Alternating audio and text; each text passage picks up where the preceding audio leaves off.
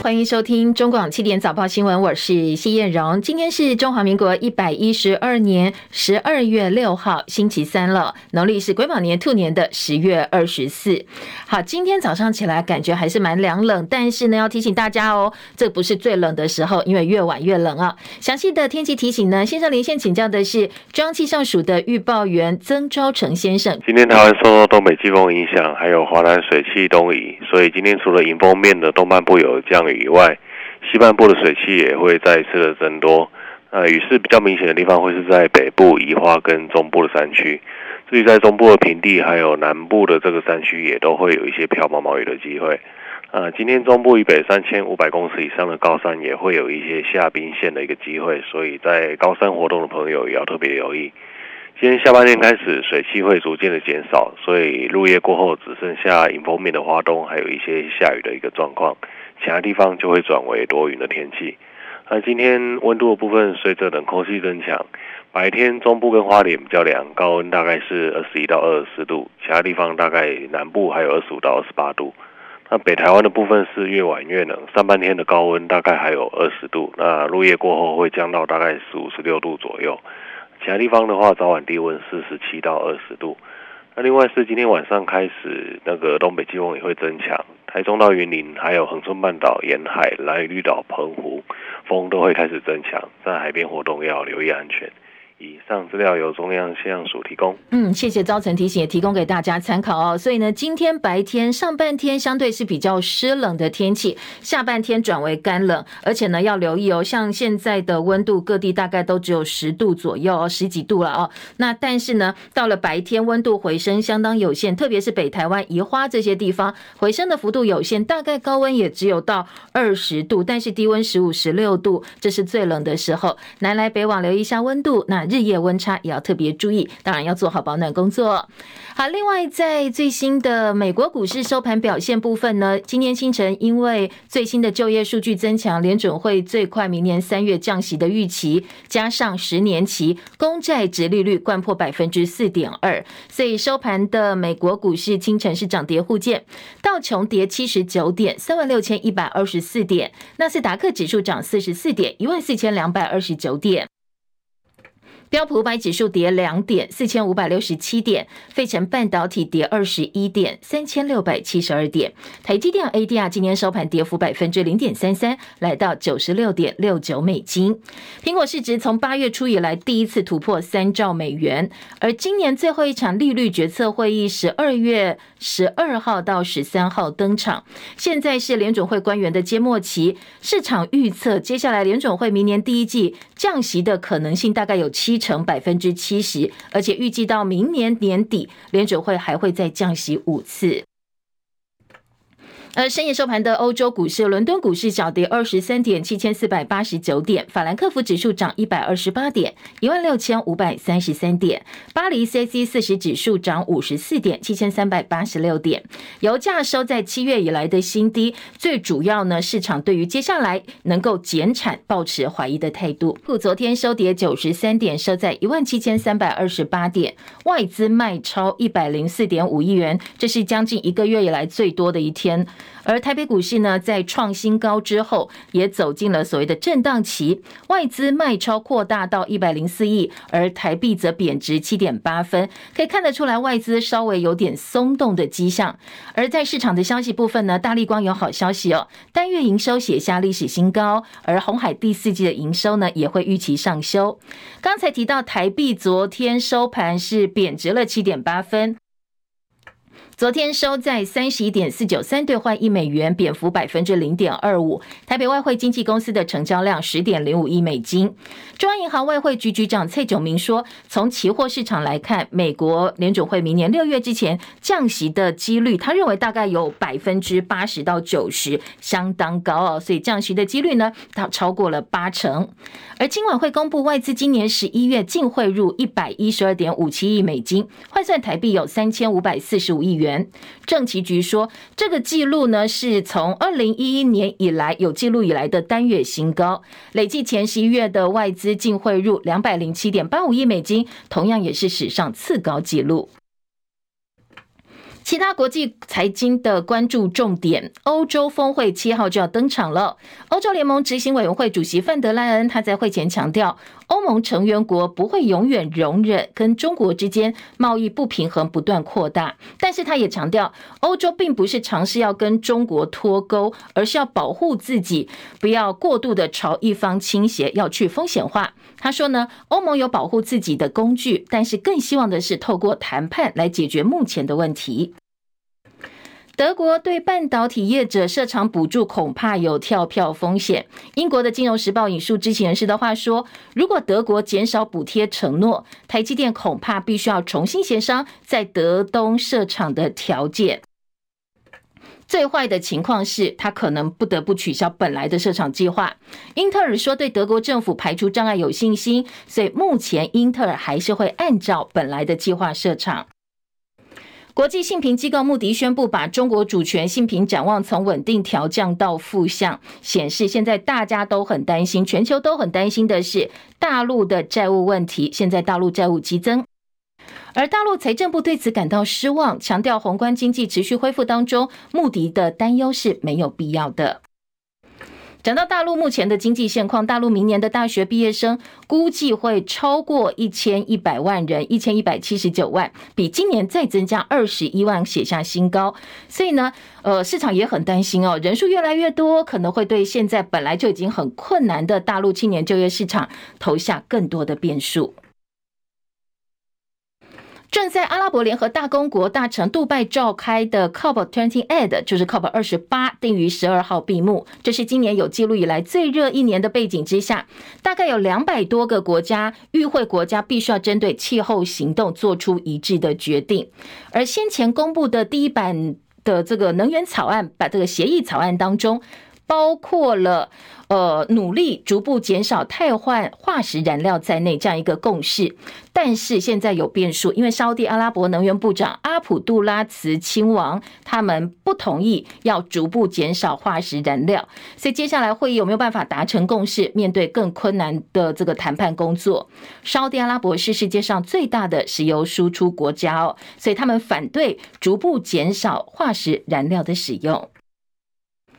而科学家在联合国气候变化纲要公约第二十八次缔约方会议当中，发布了全球碳预算报告，说今年各国化石燃料的二氧化碳排放量写下新高，估计来到三百六十八亿公吨，年增百分之一点一。所以呢，在这样一个情况之下，全球想要控制全球的升温幅度在摄氏一点五度之内，现在难度更高了。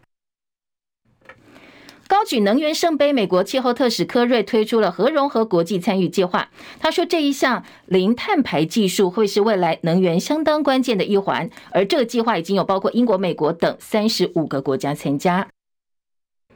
以哈情势部分，以色列宣称在连夜轰炸加萨南部城市之后，现在部队已经进入了汉尤尼斯中心。以色列总理尼坦雅胡说，战后以色列国防军应该会保留对加萨解除武装的控制权，而不是由国际部队来负责加萨的安全。切海伦的报道。英国广播公司 BBC 引述以色列国防军说法报道，从十月底开始地面行动战斗以来，历经了最激烈的一天。在连夜轰炸加萨南部城市之后，部队已经进入汉尤尼斯的中心。以色列当局认为，哈马斯领导阶层的成员藏匿在那里。以色列军方发言人哈加里表示，以色列决心消灭哈马斯恐怖分子，并且破坏基础设施，就像先前在加萨地带北部所做的那样。哈马斯媒体办公室声称，从十月七号以来，至少有一万六千两百四十八人被杀，还有四万三千六百一十六人在冲突中受伤，至少七千六百人失踪。美国有线电视新闻网 CNN 报道，以色列总理尼坦雅胡表示，以色列国防军应该在战后保留对加萨解除武装的控制权，拒绝国际部队负责加萨地带安全的想法。这不是尼坦雅胡首度呼吁战后以色列对加萨进行军事控制。记者戚海伦报道。好，现在美国官员对外表示，以军已经设置至少五套的帮浦，可能会进行水攻，引海水淹没哈马斯在加萨地道。因为哈马斯手中还有部分的人质，所以不清楚以方是不是会在确保人质获释之后，才会考虑启动这个水攻的帮浦。以色列则表示，如果能够换回哈马斯手中一百三十七名人质，以色列会考虑再度休战。而立陶宛国防部最近则提案修法，要扩大禁止军职人员基于非公务的目的前往所谓不友善国家地区。好，新增的国家包括了中国大陆在内。在立陶宛部分呢，他强调这个禁令是考量到国家安全利益，新的法令明年一月就会正式生效。美国的政治家分析，《纽约时报》专栏作家多塞特以“南韩正在消失吗”作为题哦，这个大标题，针对南韩的人口崩溃危机撰文警告，说韩国低迷的生育率会导致韩国人口快速下降。全球的前首富马斯克形容韩国跟香港一样，正在经历世界上最快的人口崩溃，因为出生率下降的幅度太大。说南韩人口骤降速度可能超过人类历史上导致死亡人数最多的流行病肆虐时期，就是欧洲十四世纪的黑死病疫情。好，说这样一个人口下降的速度呢，可能会导致南韩因为国防兵力无以为继，最后被北韩并吞了，所以呢，南韩就消失了。为了反制中国大陆扩张，美军的王牌武器之一战斧巡弋飞弹最新的第五批次已经加入反舰功能，可以配合海上追踪系统。追击位在一千六百公里之外的敌方舰艇。美国海军计划从明年开始为现役核动力潜舰配装这样一个反舰型的战斧飞弹。换句话说，美国海军将有能力因应中国大陆急剧增加的舰艇数量，同时在台海周边活动的中国海上兵力来迎战各种挑战。好，为了要仿制中国大陆哦，所以美国打算在台湾周遭部署反舰飞弹。继续焦点转回国内的二零二四总统大选议题，现在蓝绿白要抢攻客家票，所以国民党跟哦这个民进党呢，总统参选人昨天都在客家地区哦来进行造势活动。国民党总统参选人侯友谊预计举办十七场大型造势活动，第一场选定就是苗栗，希望能够强力固庄。昨天蓝营在苗栗丰街举办造势，现场涌入上万人，而苗栗县长钟东锦亲自站台力挺。民进党总统参选人赖清德也到新竹跟苗栗出席后援会的成立大会，要抢进所谓的蓝营铁票区。过去客家庄被认为是，哎，蓝营其实基础还蛮强大的一个票仓。全国将近五分之一的人口是客家乡亲，所以现在蓝绿白总统参选人都希望能够尽量争取到最大的支持。继续来听彭清仁的报道。民进党总统参选赖清德五号在竹竹苗三县市走透透，一早到湖口乡显圣宫参拜，与立委参选人詹记提合体造势，接着再到竹东镇为立委参选人曾正凯造势，下午则到苗栗分别与第一选区康思明以及第二选区曾文学合体。赖清德再返回新竹市，晚间到新竹市参加立委参选人林志杰的科技后援会。曹新成出席力挺，并担任赖清德和林志杰科技后援会长。赖清德强调，中国只要平等、尊严的对待，我愿意敞开大门，跟中国进行交流合作，促进两岸人民福祉。国民党选前大型造势第一场，则选在县府广场前封街造势。总统参选侯友宜五号晚间在党主席朱立伦陪同下，参加苗栗侯友宜、赵少康苗栗竞选总部成立造势晚会。苗栗一二选区立委参选人陈超明和邱正军都到场，县长钟东锦更展现强力动员能力，上万人挤爆县府广场，气势惊人。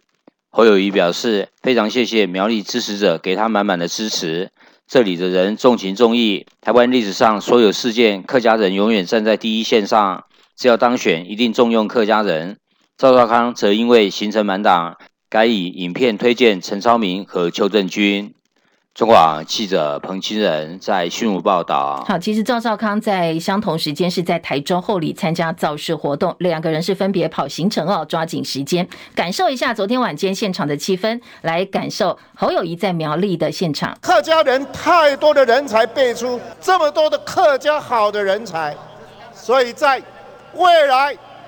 我看到所有客家都可以领导国家，都可以团聚，我们爱我们中华民国。这些人才，只要侯友谊当选，一定好好的重用我们的客家乡亲。这几年人民过得多痛苦啊！痛苦的指数创十年新高，贫富差距越来越大。这种民进党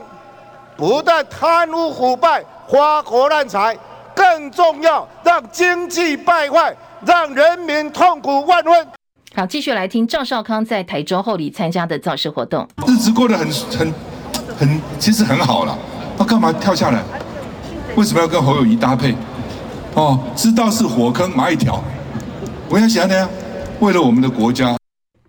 而民进党部分的赖清德到新竹县湖口的。呃，显圣宫去拜庙，而民进党籍议员跟民代通通出动哦，因为希望能够松动蓝营的客家选票。昨天赖清德致辞的时候是台语跟客语并用哦。那他昨天到底讲什么？赖清德哦，他在竹苗地区抢攻客家选票。那致辞的时候呢，特别抛出桃竹苗大戏谷计划，提出高中职学费全免、公私立大学生补助、打造三十万社会住宅等等政见，希望能够抢攻年轻人还有科技族群。前一天，侯友宜、赵少康指导赖清德本命去台南关心太阳光电的问题，那同声批评说，现在的政府为了光电利益不当重电，影响到渔民生计，造成热岛效应。好，昨天赖清德反击了，如果签订的话，对台湾造成多大的影响呢？这个店面啊，所开的店，中国人都可以来开哦。侯友宜又说，他打算欢迎大量的大陆学生来台湾就业。你赞成吗？不赞成。你赞成吗？光电不会带来热岛效应，影响降雨量，也不会造成登革热，这个是基本的科学常识，不能够为了选举利益，刻意为这个台南市或者是光电产业贴标签。好，这个是赖清德的这个昨天回应蓝营方面的质疑。那前半部是指可能开放服呃服贸货贸部分呢，而对此呢，侯友宜也回击说，赖清德真的离人民太遥远了，人民的感受他完全不清楚。二零二四总统选举撒卡都的态势底定，美丽岛电子报公布第八十二波滚动式民调。赖清德、萧美琴的赖萧配支持度百分之三十八，侯康配侯友宜、赵少康百分之三十一点七，而柯银配呢，柯文哲跟吴欣盈百分之十四呃十四点九的支持度。对于民调支持度跌到第三名，昨天柯文哲说，这单纯的市话取样其实是有偏差。他说这样一个民调结果是有政治目的。全市化哈可以 cover 到台湾的总人口不会超过六十 percent。也就是说，哈，如果你全部做全市化，你的取样不会完整，你找到大部分都是年纪大的。柯文哲的民调就是哦，年轻人高，长者低，所以你如果不一样全市化做，它就会掉下去。他也没有造假，他只要这一次全市化，下一次是七十 percent 的手机，下一次再五十 percent，他可以按照他的需要去调整。台湾不应该出现这么多哈有政治目的的民调。好，先撇开这份民调，其实最近还蛮多份民调都显示说赖萧配的支持度是稳定的，领先侯康配还有柯银佩。但是呢，侯康配在慢慢往上升当中。昨天赵少康接受大新闻大爆卦节目专访，前立委蔡正元问说，韩国政坛相当有名的案例叫做安哲秀现象，就是呢，可能到后期哦，有一组认为自己没有希望的候选人，他会呃集中支持自己的支持者，高呼希望能够支持另外一组可能。会当选者，他认为从目前的情况来看，郭台铭可能是另外一个安哲秀，而柯文哲还不承认有没有其他嗯可以力挽狂澜的方式。那蔡正元的问题其实是问赵少康，你有没有其他吸收民众党选民的战略？那赵少康说，当然郭台铭是要拉回来的。我觉得郭台铭当然要拉回来了哦，那只是他现在心里面。好像那个气还没有完全消，跟你没有关系，不是？我也就我就跟他讲说，你再气就气朱立伦一个人嘛，这国民党其他人没有得罪你嘛，对对不对？整个国民党都迁怒为整个国民党不要了啊！我所以不是国民党，他对朱跟侯有意见呐，是朱在决定嘛，侯也是被提名的嘛，对不对？当然侯没有让他让他选，但是侯让不让他那个也不是侯就能决定的嘛啊，很多时候也不是，所以我觉得。郭台铭真的要怪，就怪朱立伦一个好了哦。朱立伦说：“你怪我吧，那就他承受。你不要怪侯，也不要怪我，也不要怪其他人嘛。我相信郭台铭也不会计较这个了啊。我觉得他最一定会做最明智的决定啊。”好，另外赵少康先前表示，如果把柯文哲民调打到百分之二十二十趴以下的话，侯友宜就会当选。但是刚才也听到美丽岛电子报的民调最新的民调，柯文哲是百分之十四点多，已经掉到二十趴以下。但是侯友宜民调呢，拉到百分之三十就上不去了，没有再往上走。所以呢，蔡正元问赵少康说：“那你要怎么处理呢？现在已经拉到二十趴以下啦，但是侯友宜也没有赢哦。”那赵少康说。柯文哲这方面他是候选人的，所以我也讲说，我们对候选人还是有一定的尊重跟礼貌了，总不能说你要支持我什么，我觉得这不好。但是我觉得还有三十几天嘛，将近四十天，嗯，最后快到了，大家再来再来看嘛。就现在真的他太早，现在就大家就努力，你怎么不知道他不会翻上来呢？搞不好他柯文哲说过两天我翻上来了，也说不定啊。哦，所以所以我是觉得现在都不去讲这个了哦，那是我们表示善意嘛。大家先各自努力，之后到最后再来说。赖清德全国竞总主委姚立明昨天上节目说，他一年前就认为蓝白不会合了。他形容柯文哲是国民党的搅屎棍。他说呢，柯文哲会把国民党搅成一团糊。他太清楚柯文哲会怎么干了。而讲到柯文哲，其实呢，他昨天也开了一场记者会，是共创优质的劳动环境政策记者会，提出企业赚钱、劳工加薪、友善环境、保障劳权，还有年金改革刻不容缓、广纳人才、人权立国等等四大主张。对于侯友谊感叹大巨蛋一拖拖八年，被质疑说他是在暗讽前台北市长柯文哲，把大巨蛋视为是弊案，态度反反复复，所以影响到整个大巨蛋的进度。好，柯文哲也生气了，他反呛蓝绿两党。我再讲一遍哦，不要再谈大巨蛋那个问题了。第一，那是国民党留给的烂摊；第二点，我也不会原谅民进党。你在你是你你那个防火防火消防火那个审案权给我卡多久？你卡到一卸任马上通过，不可以哦，把政治斗争哦赤裸裸的执行，然后让市民去受害。这个应该全部老百姓要认清民进民进党的嘴脸。你们怎么可以这样心安理得？大鸡蛋那个，我承认过程当中有些有处理的不好，但是最后卡一年十个月是有必要的吗？好，这是大巨蛋。昨天柯文哲爆气回应，而中选会昨天通过了第十六任总统、副总统选举候选人资格，包括赖萧配、柯银配、侯康配三组候选人都符合相关的规定，所以没有所谓的外国籍、双重国籍或回复国籍的问题。接下来十一号办理候选人的姓名号字抽签，十五号公告候选人名单。昨天中选会也公告了这三组总统、副总统候选人的财产明细哦。那等一下在后。半段读报新闻有更多的时间，还有详细内容，再来提供给大家。到底谁最有钱呢？而在国内的这个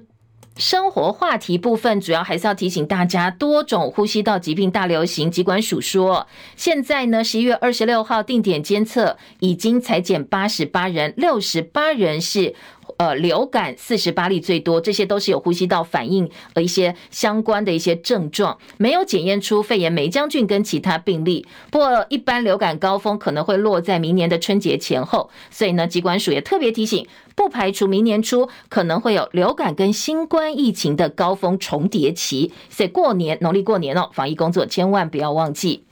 亚洲棒球锦标赛，中华队预赛第二场比赛跟巴勒斯坦交手，打击到爆发，全场拿下十九分，十九比零，猴硐提早结束比赛，打败了巴勒斯坦，预赛二连胜，确定以 A 组第一名晋级复赛。好，中华队主炮廖健富第一局就敲出两分打点全垒打，这是他个人国家队的第一支全垒打，也是本届亚锦赛中华队的首轰。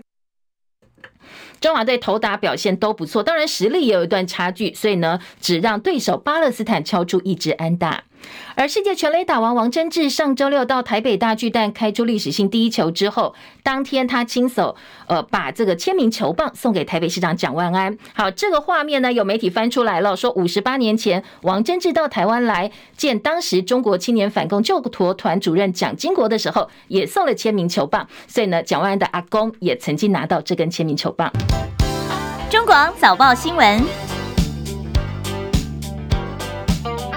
关心今天早报头版新闻重点，嗯，在选战议题部分，当然还是第一烙哦，各个综合性报纸最主要的新闻焦点，占据呃最多篇幅、最显著的一个版面。像头版头条，今天联合报跟自由时报持续来关心选战议题。联合报大标题是说，蓝绿抢攻客家票，昨天分别在竹苗等地造势，赖清德在竹苗造势要抢。攻蓝营的铁票区，而侯友宜呢是在苗栗故装，而苗栗县长中东锦站台这个部分呢，呃，当然是被联合报提版到头版，强调蓝营真的整合了，而且这些地方的支持者纷纷回来了。好，这是联合报。自由时报今天的头版头条大标聚焦的是正副总统参选人的财产申报。好，自由的焦点放在。赖清德的存款最少，赵少康逼近八千万最多。好，当然，呃，自由特别挑存款的部分来讲，你在看整个综合财产的呃这个内容的时候，当然还要看房产啦，看看他的车子啦、股票等等等哦。好，等一下再告诉大家详细的内容。另外，自由今天头版中间版面呢，则说，为了反制中国大陆，美国打算在台湾周遭部署反舰飞弹。明年起，海军的舰艇将配备升级版战斧。好，这刚才前半段新闻也告诉大家哦，今年自由时报这一则新闻是放在头版的中间版面。中国时报今天的头版头条。财经报纸也非常关心哦。今天两大财经报《工商经济》分别都用二版整个版面来报道这一则新闻。《中国时报》的标题是“十四纳米以下制成列为国家核心技术”，国科会公告。五个领域二十二项清单，违反者可依国安法最重判刑十二年。好，今天呃，在我们要管制哦，二十二项清单被点名的东西，十四纳米以下的半导体制程呢，列为国家核心技术。接下来，如果说，哎，可能你想要去投资啦，或者是你有其他的一些嗯，到中国大陆相关的技术人员都要先申请了。所以今天在财经报纸哦，内页。二版，今天《经济日报》形容这个叫做台版的晶片法，记不记得美国也有晶片法案，就是要管制这些呃所谓的呃半导体制成到中国大陆去，或者是输出到中国大陆去哦，这是美国版本。那今天的财经报纸说，哎，我们现在国科会最新公告是台版的晶片法。这则新闻呢，其实内容也蛮多的，等一下再来告诉大家。两大财经报纸今天关注的重点，《工商时报》头版头条：外资十一月的净汇入三点五一九亿，史上单月新高，累计将近七点四六兆的外资存量已经在台湾的市场投资了。另外，在《经济日报》头版头条呢，今天来看台北股市。经济日报说，大立光好旺啊，营收写下新高，十一月突破六十七亿元，成长百分之七，法人相当看好，本季可望攻顶。好，这是呃各个报纸头版头条不同的内容。当然，在头版的重点新闻选战焦点的内页新闻版面比较多，我们等一下在三十八分广告之后回来再告诉大家。我们先来整理一下哦，今天头版还有哪些不同角度的新闻报报道？先来听哦，财经报纸《工商时报》头版下半版面说，台股三不败，现在呢，台北股市的高档有称。所谓三不败，包括了年底做账、做梦、选举利多发酵，还有股王世新 KY 大涨超过百分之四，显显示说资金还是有进驻的意愿。留下影线、月线走阳是强力支撑，所以整个台北股市多方架构不变。好，这是《工商时报》的分析。另外，大立光十一月营收写下单月新高，今年第一次转正。全球半导体市场二零二四大反转，研究机构 g a r n e r 预测说，明年的全球半导体收入会成长百分之十七。而股后信华十一月营收写下今年新高，库存低，全球房价明后年看涨，印度股市直追港股。好，工商时报的标栏重点。经济日报今天除了头版头条之外呢，中间版面说大陆的信评展望被穆迪砍到负向，因为债务激增恐怕会冲击到经济。专家说不太可能会触发基金强制卖压，因为毕竟呢，呃，他们国家就是整个政府可能或者其他的基金也会有一些呃相对来讲哦比较避险的一些操作。好，再来听到的是，呃，在内页新闻，《经济日报》今天的三版说，央行稳定汇市找外资喝咖啡，因为台币上个月狂升了百分之三点七，所以昨天央行特别找来美系、欧系保管行来了解市场的状况，希望能够分散抛汇，不要急升或者是急贬哦。但是因为资金外流，所以汇价写下一周来新低。再来，在那页新闻就是比较多，就是十四纳米以下制成我们要列管哦。这则新闻我们跟中国时报头版头条一起来听。呃，今年中时头版头条说，行政院正式公告国家核心关键技术清单，包括了国防、太空、农业、半导体、资通、安全领域，加起来二十二项技术列入管制，其中被提出来讲最多的是。半导体锁定十四纳米以下制成 IC 制造，以及呢一直整合先进封装技术。经济部说，我们的管制方向跟美国是同步的，不会影响台积电在大陆的商业活动。预计三个月之后再做滚动式检讨，可能还会有第二波的管制清单。好，行政院五号公告之后呢，送到立法院备查。绿营说这是定出一个大方向，非常好。但是蓝营说，你根本是大选前急就章哦。好，你去年才急就章通过国安法搞抗中保台，现在呢，呃，连施行的细则都有很大问题，搞了一年多。那你现在选前又拿出这样一个管制清单，明明白白，明明白白就是针对老共嘛哦，说你总是把法律当作装饰政治工具，通过之后丢在一边，大家也搞不清楚到底想要做什么。好，这是蓝营方面的一个质疑。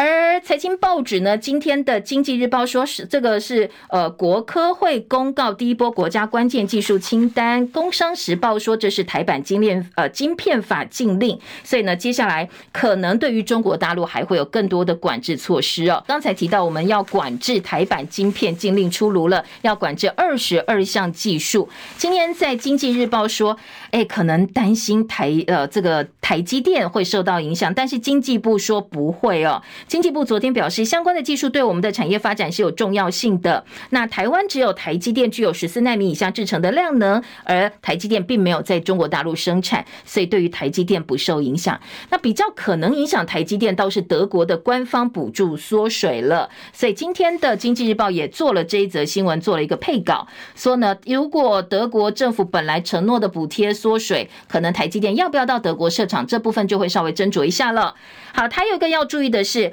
环境部打算从明年起总量管制氢氟碳化物。昨天举行草案的研商会，因为半导体制程常常用这个来清洗元件，而且没有替代品，所以电子业本来希望能够豁免。但是环境部说，国际做法没有所谓的豁免机制，未来会优先分配给取得资格的使用厂商。好，如果轻氟碳化物总量管制的话，晶圆双雄就要神经紧绷了。半导体指标厂台积电、联电、力积电的制程规划。业者呢都会受到影响了。好，这个是另外一个这个环境部的管制规定。今年经济日报说，哎，这个就可能会影响到台积电了。综合性报纸的头版还包括中时头版下半版面说，流感新冠齐发，春节可能会达到最高峰，单周就诊人次上看十二万人。另外，台湾担心台湾有事，与那国岛的岛民呢批评日本政府缺乏安置难民的配套。印太地区四大障碍削弱美国对大陆的一个吓阻力。好，如果台湾真的有事打起来的话，日本怎么办？现在日本民众也很关切，所以路透访问二十多个日本现任跟前任官员跟与那国岛的居民之后，说确实哦，与那国岛居民很担心，如果真的老共打台湾，可能会有数百数千台湾人试图搭船到与那国岛避难，但是呢，现在日本中央并没有先拟好。对策，所以呢，安置难民的配套，防止两岸打起来，台湾人逃到日本，逃到与那国岛，到底该怎么办？现在日本已经开始在想了。今天的《中国时报》放在头版的下半版面，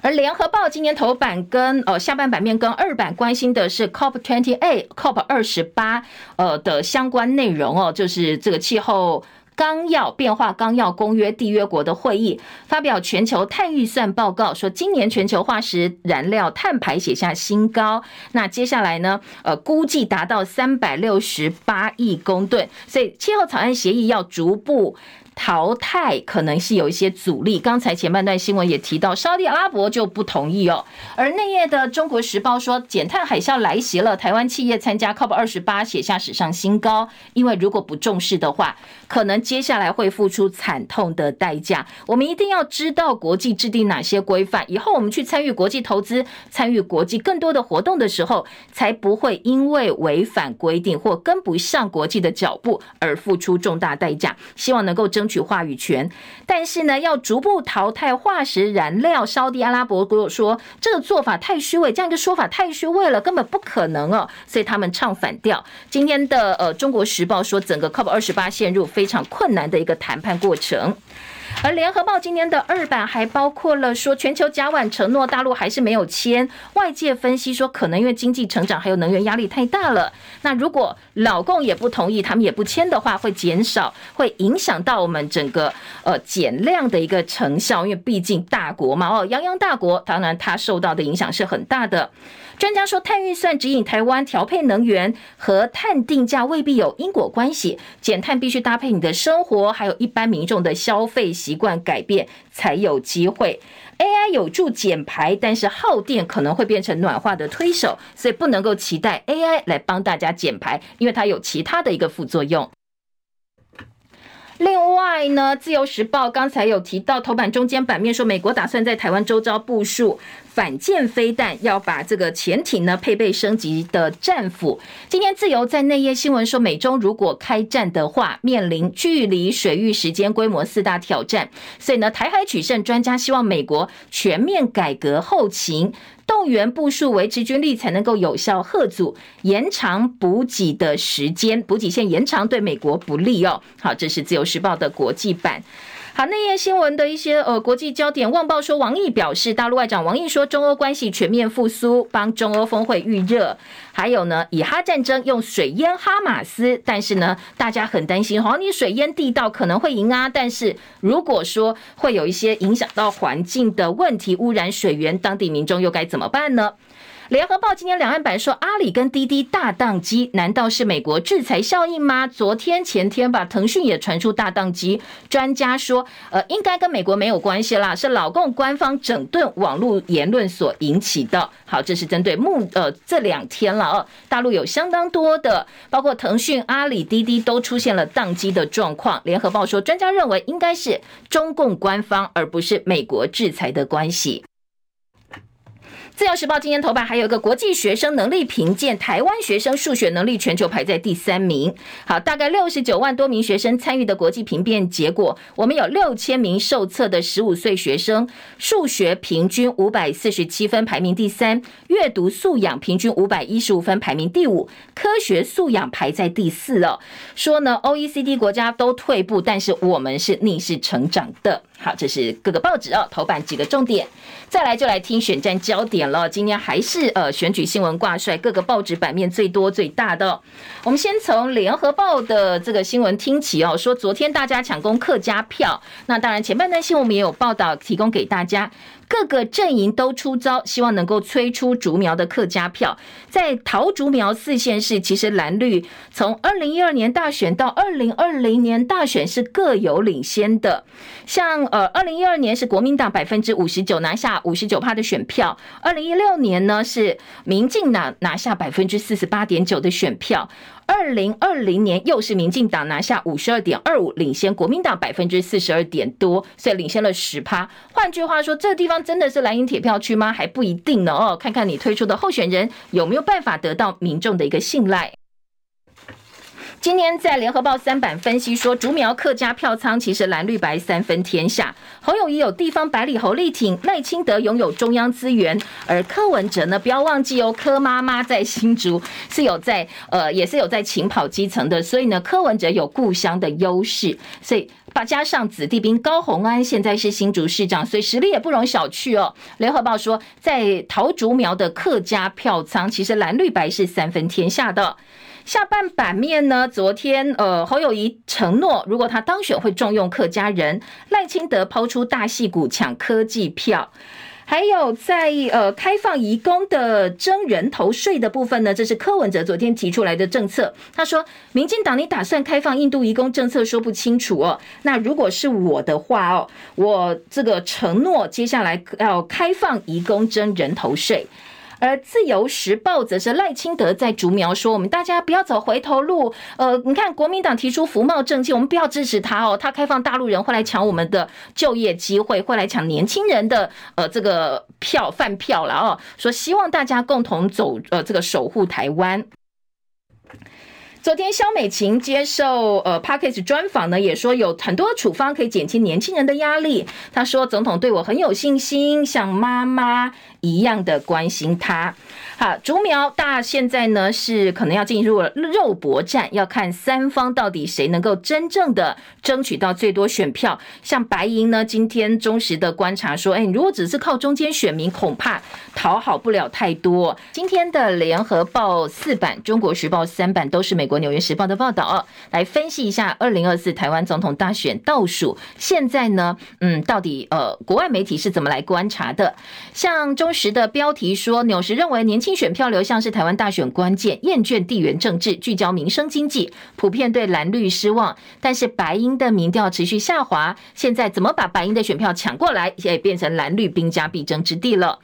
今天《中国时报》引述《纽约时报》的报道分析说，对于年轻选民来讲，住房、电信诈骗跟投票年纪要不要开放下修，这些攸关生计啦，或他们呃比较有感的议题，才是真正决定选票的关键。挫折感比较深的年轻选票，普遍对现在蓝绿两大政党都非常失望。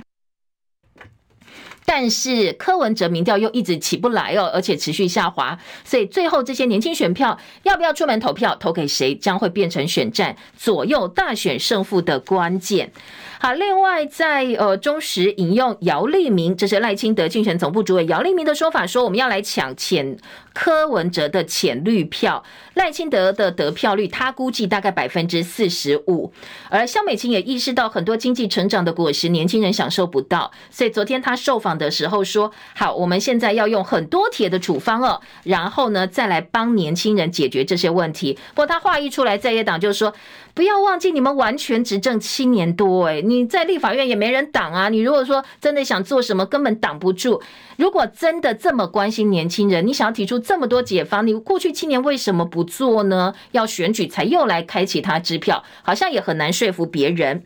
好，再来，呃，今天呃，中国呃联合报的关于纽时的报道当中呢，也分析到说，蓝绿白抢年轻选票，柯阵营现在喊出所谓的客厅革命。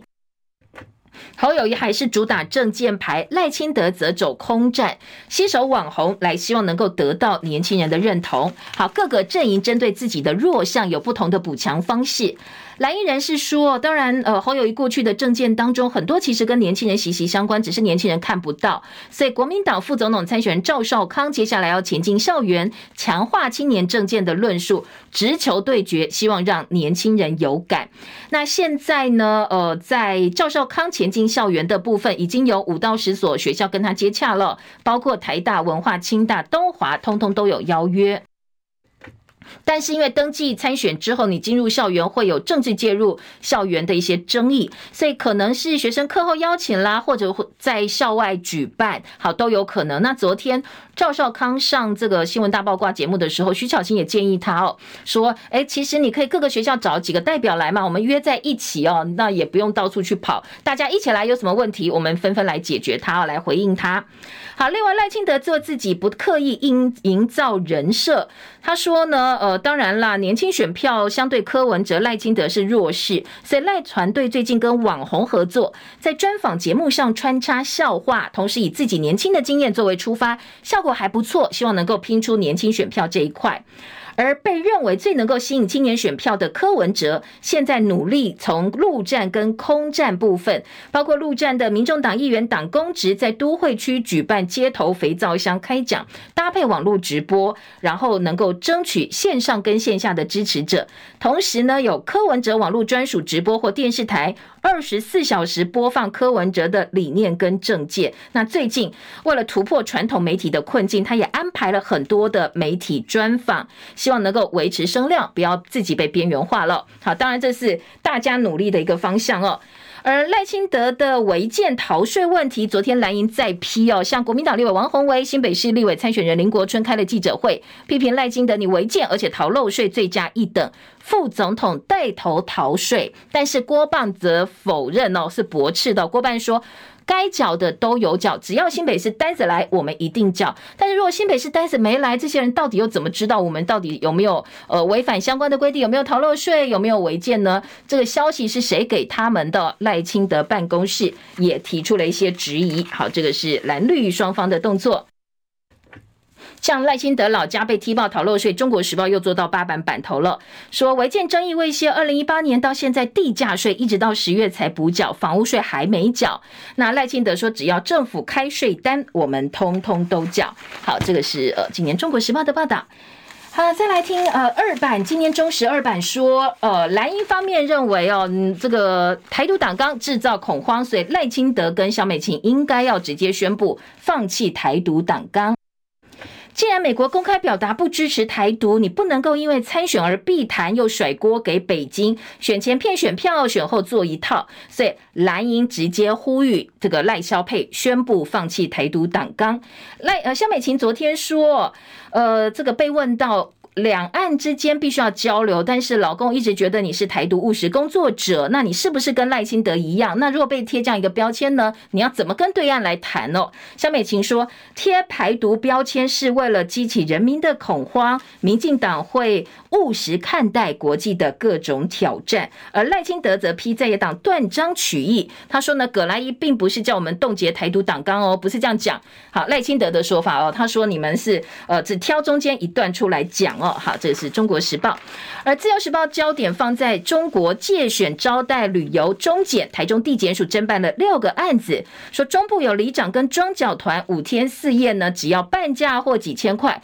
甚至哦，基隆有老师，山东有只要九千块，质疑红色力量已经入侵校园了。好，另外其他的新闻重点呢，我们大概来看一下哦，还有哪些焦点要提醒大家？在财产的部分呢，中选会昨天公告的财产申报，民进党总统参选人赖清德他的台币存款一千三百八十六万。侯友宜三千九百五十八万，民众党柯文哲两千四百六十四万，通通没有负债。好，存款的部分，侯友宜是将近四千万最多。那副总统参选人，当然星光集团第三代的吴欣颖比较受到关注。他有一笔在新北市土地，一笔在英国的房产，然后有一辆 Mini Cooper 的车，存款两百五十万，有价证券三千六百七十一万，还有一套八百万的蓝宝石珠宝。那债务是九百九十二万。赵少康现金就比较多了，存款七千九百七十三万，股票呢三千三百四十二万，在新北市三笔土地，十二笔建物，房贷有四千七百一十万。萧美琴的存款美金在内一千五百四十七万，债务一百六十九万。另外呢，还有取得超过五年未在新北永和的土地，好，包括正副总统候选人参选人的财产。如果大家有兴趣的话哦，呃，今天各个报纸通通都有介绍，自由时报做最多，放在头版头条。再来，呃，在新冠疫情的部分呢，今天联合报的话题版说，高峰可能明年一月，而且流感跟这个 COVID-19 会重叠。现在请大家打疫苗。好，这是疾管署说的。机场采检流感最多，梅将军还是没有验出来。而中港澳入境自愿采检流感最多有七成，所以呢，在流感部分还是要特别注意。今天内页新闻有用赖转贴选举的消息，一个退休妇人被判决无罪，法界批剪掉。他用这个赖转传选举讯息，你就动用剪掉来查？难道这个国家真的没有其他案子给你查了吗？大炮打小鸟哦。好，找涉毒网红颁奖，电竞学会昨天道歉，坦承邀 Toys 是不妥的，但是澄清我们体育署没有去指导他，我们没有同意哦。而在呃这个 Toys 部分呢，昨天也开直播公开道歉，宣布他要永久退出电竞圈哦，不会再参加相关的活动了。今天叶荣早报进行到这边，谢谢大家收看收听，我们明天同一时间再会，拜拜喽。